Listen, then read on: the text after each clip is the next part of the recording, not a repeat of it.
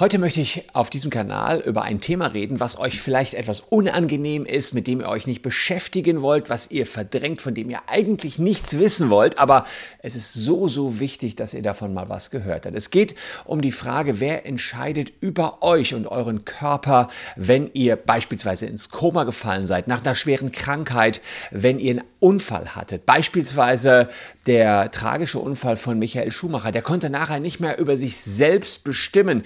Wer darf dann in so einem Fall über euch bestimmen? In diesen Situationen sind drei Dokumente essentiell wichtig. Eine Patientenverfügung, eine Vorsorgevollmacht und eine Sorgerechtsverfügung. Was das für drei Dokumente sind, wie ihr an die drei Dokumente kommt und wer über euch bestimmt, wenn es um Leben und Tod geht, zeige ich euch in diesem Video.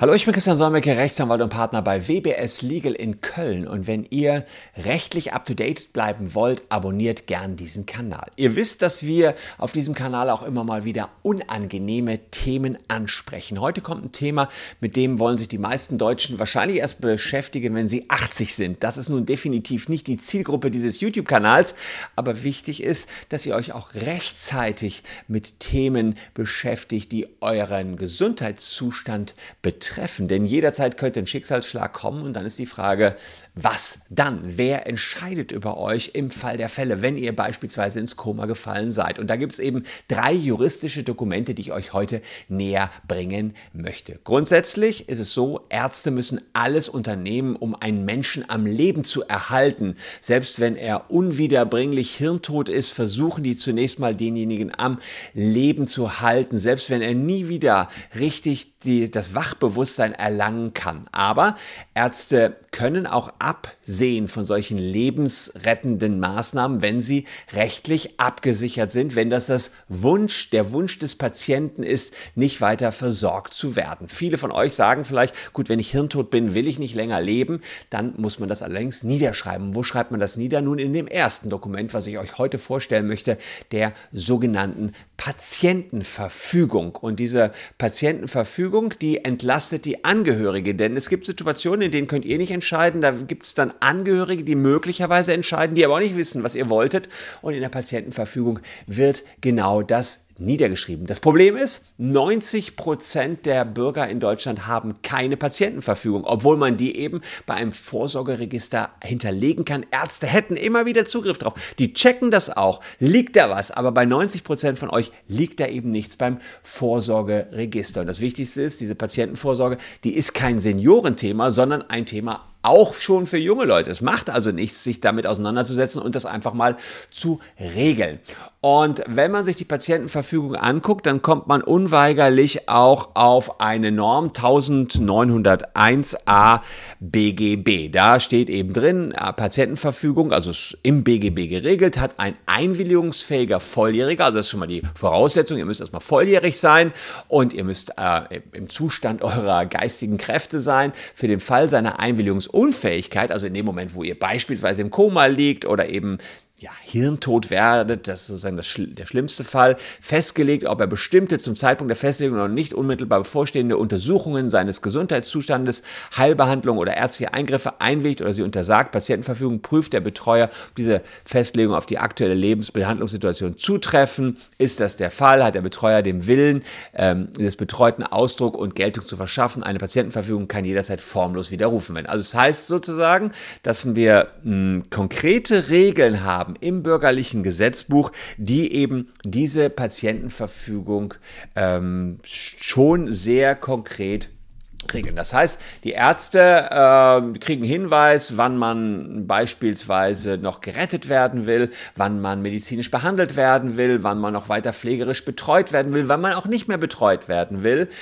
Im Zweifel kann sogar, wenn man es eh nicht schon im Organspendeausweis hat, ein Hinweis auf Organspende noch dahinter legt werden. All das kommt eben in so eine Patientenverfügung rein. Da geht es auch um künstliche Beatmung, auf Operationen, wann auf Operationen verzichtet werden soll. Und das Wichtigste ist, für alle ist es bindend. Für die Ärzte ist es bindend, für die Pflegekräfte, für die Betreuenden, für alle Bevollmächtigten, für Angehörige. Selbst für Gerichte ist das bindend. Gibt es aber keine Patientenverfügung, müssen Angehörige im Zweifel entscheiden, was wohl der Patient gewollt hätte. Riesenbelastung Belastung für die Angehörigen. Also besser, ihr nehmt euren Liebsten diese Sorge ab durch so eine Patientenverfügung. Anders als bei Testamenten müssen solche Patientenverfügungen nicht handschriftlich verfasst werden, bedarf allerdings einer eigenen Unterschrift, das schon.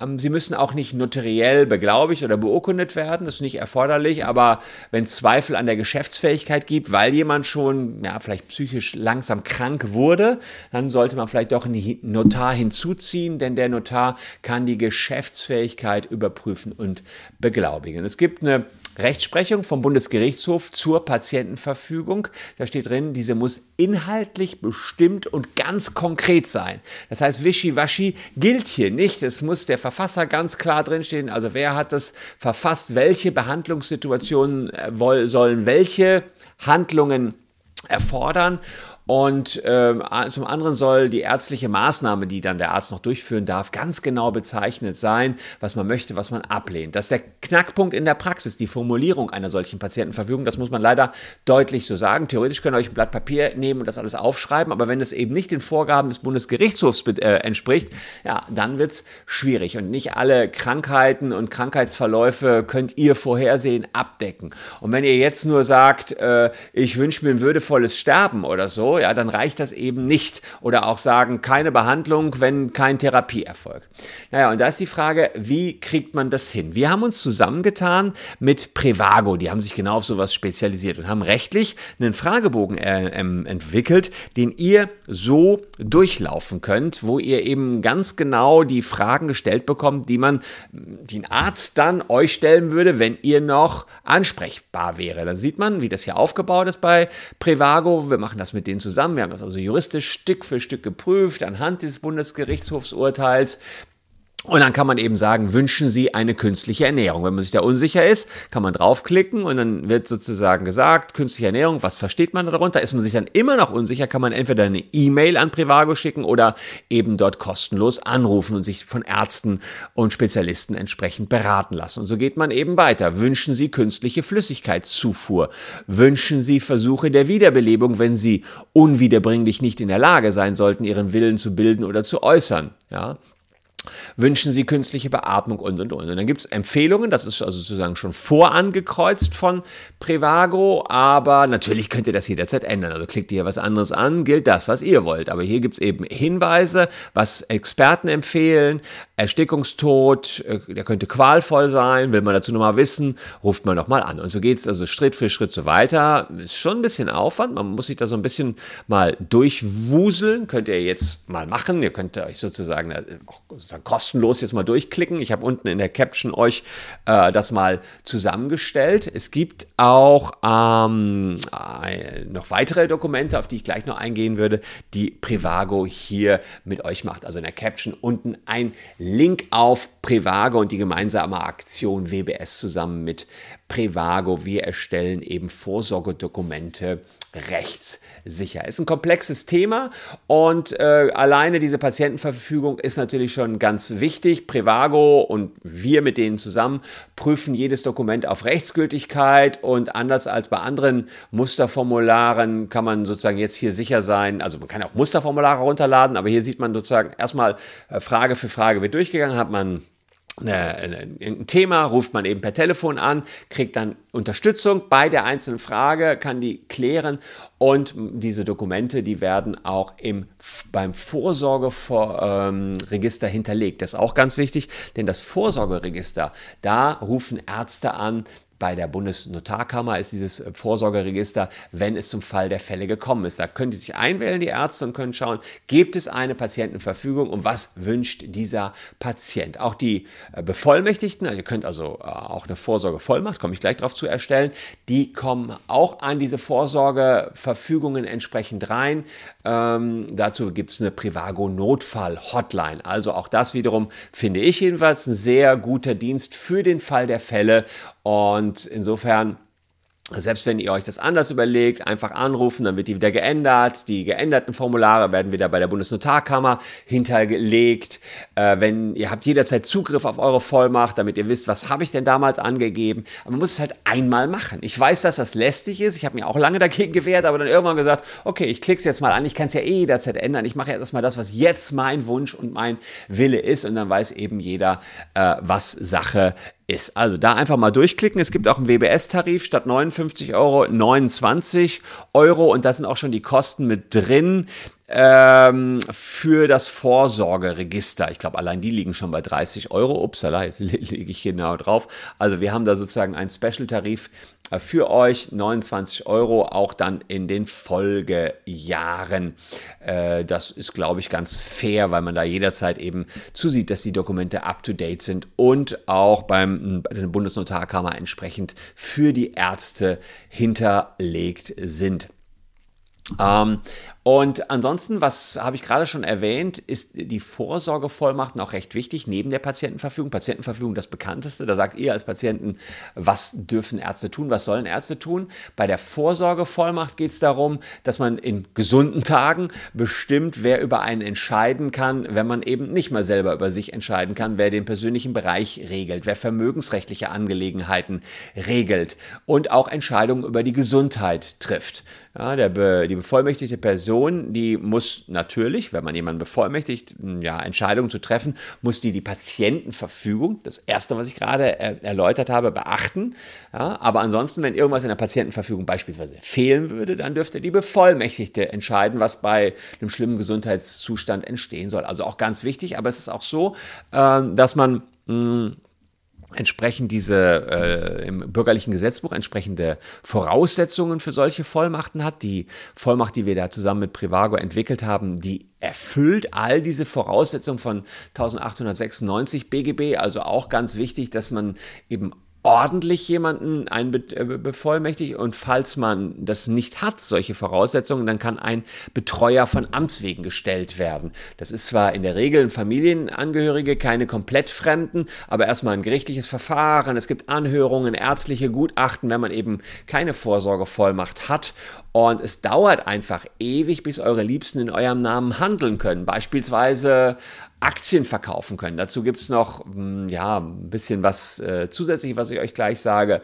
was man beachten muss, wenn es also noch um Vorsorgevollmachten für die Bank geht. Aber wichtig ist, überhaupt jemand soll ohne langwieriges Gerichtsverfahren in die Lage versetzt werden, für euch handeln zu können. Und dafür sind eben diese Dokumente so immens wichtig. Es gibt keine Formvorschriften für solche Vorsorgevollmachten. Im Prinzip könnt ihr das mündlich auch jemandem sagen, aber das wäre natürlich schwierig, weil der es überhaupt nicht beweisen kann. Deswegen ist es wichtig, dass es eben auf einem Stück Papier steht. Die Vollmacht sollte auch eigenhändig von euch unterschrieben werden. Ort, Datum muss da draufstehen und vor allen Dingen die bevollmächtigte Person sollte das Dokument auch unterschreiben und damit bestätigen, dass sie ja, damit einverstanden ist, für euch im Fall der Fälle gewisse Regelungen auszuführen. Eine Beglaubigung oder notarielle Beurkundung ist nicht vorgeschrieben, kann allerdings in gewissen Fällen sinnvoll sein. Ähm, es kann auch sein, dass eine Bank noch Sonderdokumente braucht von, im Zuge einer Vorsorgevollmacht, dass sie die nicht alleine akzeptiert, ist auch schon vorgekommen, sondern noch eine Kontovollmacht verlangt. Da haben Banken spezielle Formulare. Ist also wichtig, wenn man so eine Vorsorgevollmacht erstellt, auch die Bank zu informieren.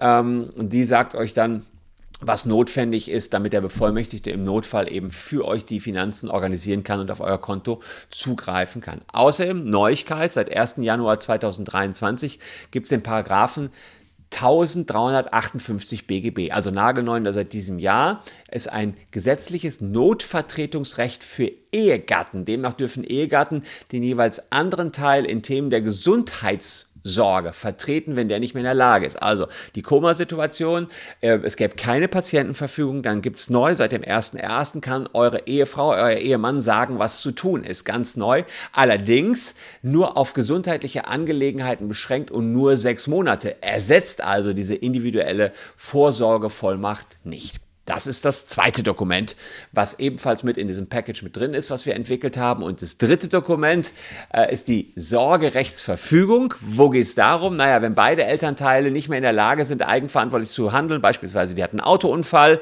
ähm, sind beide so schwer verletzt, dass sie nicht handeln können, ist die Frage, wer kümmert sich ums Kind oder um die Kinder. Da geht es nämlich nicht automatisch darum, dass nahe Verwandte, Geschwister, Großeltern dann über die Kinder äh, ja, bestimmen können, so, auch nicht die Taufpaten, das ist eine weit verbreitete Meinung. Nee, es entscheidet das Familiengericht nach 1773. Da wird ein sogenannter Vormund für die Kinder bestellt. Ja, und wer sich um die Kinder kümmert. Es geht darum, die Kinder sollen in gute Hände kommen. Und auch hier wiederum hilft die sogenannte Sorgerechtsverfügung. Da geht es eben darum, dass eine vertraute Person benannt wird, die sich dann eben als ähm, ja, Vorsorge, als Vormund für die minderjährigen Kinder entsprechend bestellt. Also diese niedergelegten Wünsche muss das Gericht dann eben bei der Auswahl des Vormundes beachten. Auch ganz wichtig, dass man da eben eine solche voll, äh, entsprechende Verfügung mit erstellt hat. Ihr seht also drei Dokumente, die ja nach einem gewissen Konzept erstellt werden. Ihr könnt einfach mal jetzt hier den QR-Code abfotografieren oder unten in die Caption die Dokumente einfach schon mal ausfüllen, wenn die allerdings für euch bei der Bundesnotarkammer hinterlegt werden sollen ähm, oder eben entsprechend dauerhaft abrufbar sein sollen, dann wird eben eine Gebühr, 29 Euro im Jahr, dafür fällig. Seht ihr aber alles unten auf der Landingpage, die ich euch unten verlinkt habe, ist auch ein WBS Special Tarif, kann ich hier anbieten, weil wir die Dinger selbst mit erstellt haben. Ich hoffe, ich konnte euch dieses schwierige Thema ein bisschen näher bringen. Ich weiß, das ist nichts für jedermann, aber es ist definitiv nichts für Senioren. Und eins möchte ich euch bitten, klickt euch wenigstens mal durch, ja, damit ihr wisst, was würden Ärzte im Fall der Fälle so abfragen. Und es gibt einfach auch äh, prominente Fälle, wo Menschen in jungen Jahren aus dem Leben gerissen werden und dann braucht man eben Leute, die für einen handeln können. Und dafür sind diese Dokumente einfach überlebenswichtig oder eben insoweit wichtig, dass sie regeln, was soll geregelt werden im Fall der Fälle. Ich danke euch trotz dieses schwierigen Themas für eure Aufmerksamkeit. Bleibt gesund, liebe Leute. Das muss man an dieser Stelle ganz besonders sagen. Hier noch zwei Themen, die euch ebenfalls interessieren könnten. Wir sind an gleicher Stelle morgen schon wieder für euch da. Danke, dass ihr heute meine Gäste wart. Tschüss und bis morgen.